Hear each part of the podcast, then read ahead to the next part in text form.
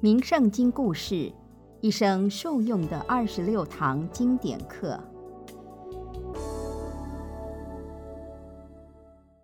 各位听众平安。名圣经是关圣帝君留给世人的珍贵经典，教导我们如何修养良善品德。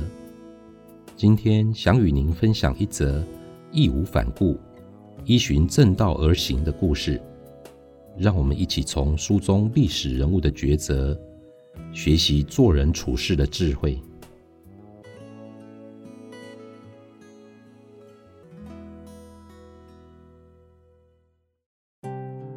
名圣经故事：关圣帝君父子志节不改的故事。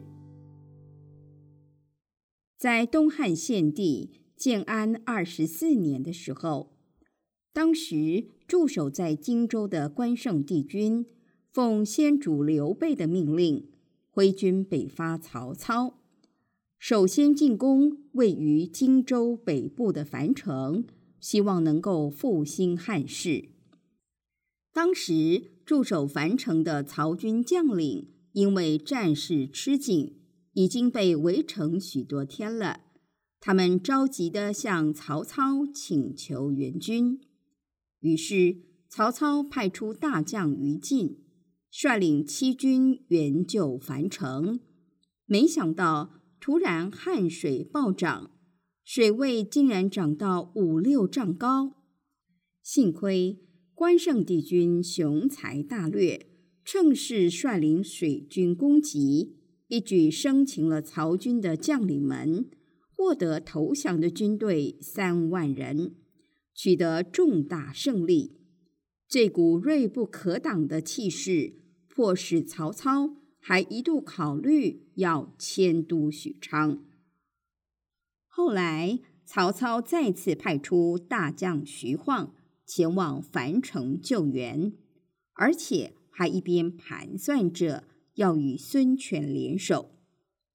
于是，孙权背弃了曾与蜀汉。共同抵抗曹操的同盟友谊，派出大将吕蒙偷袭荆州。由于防备不及，荆州沦入孙吴之手，导致关圣帝君腹背受敌，只好撤退到麦城。关圣帝君被困在麦城之中，粮草逐渐用尽，只能力拼突围。希望回到根据地益州，但是却不幸在途中被吕蒙的伏兵抓住。在这个危难的时刻，孙权派人前来劝降，关圣帝君却严词拒绝。他说：“我本来只是一个习武的人，承蒙大哥以手足情谊相待，我怎么可以背弃忠义？”投靠敌军，如今曾已被攻破，只有一死，才能表明我的志节。就像玉石虽然破碎了，但并不会改变它洁白的本色；竹子就算被焚烧了，也不会损毁它坚贞的节操。我的身躯虽然会陨落，但名声却可以留于青史。而万古长新。最后，关圣帝君宁死不屈，与关圣太子平一同为蜀汉蒙难升天。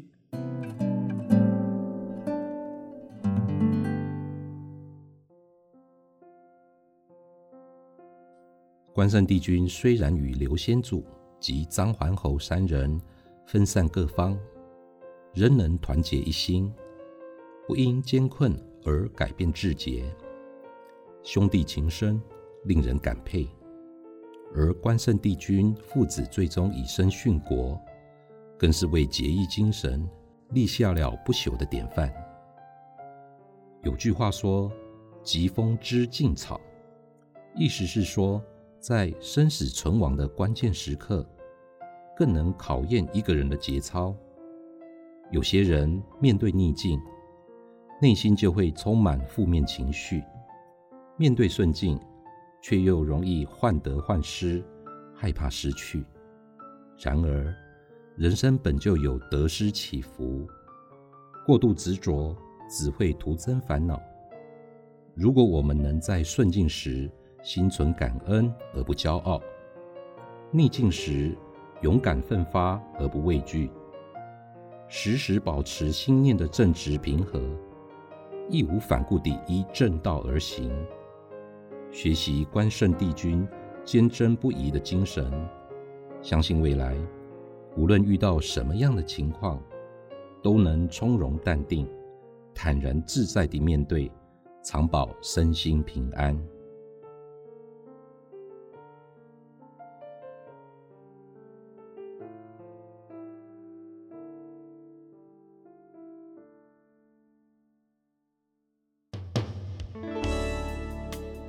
名圣经故事蕴含跨时代的正向力量。能帮助我们放下烦恼，净化身心，开创圆满的人生。行天宫出版品免费赠阅，欢迎您到行天宫三宫及悬空图书馆索取这本智慧经典，也邀请您到行天宫问心书院脸书专业按赞。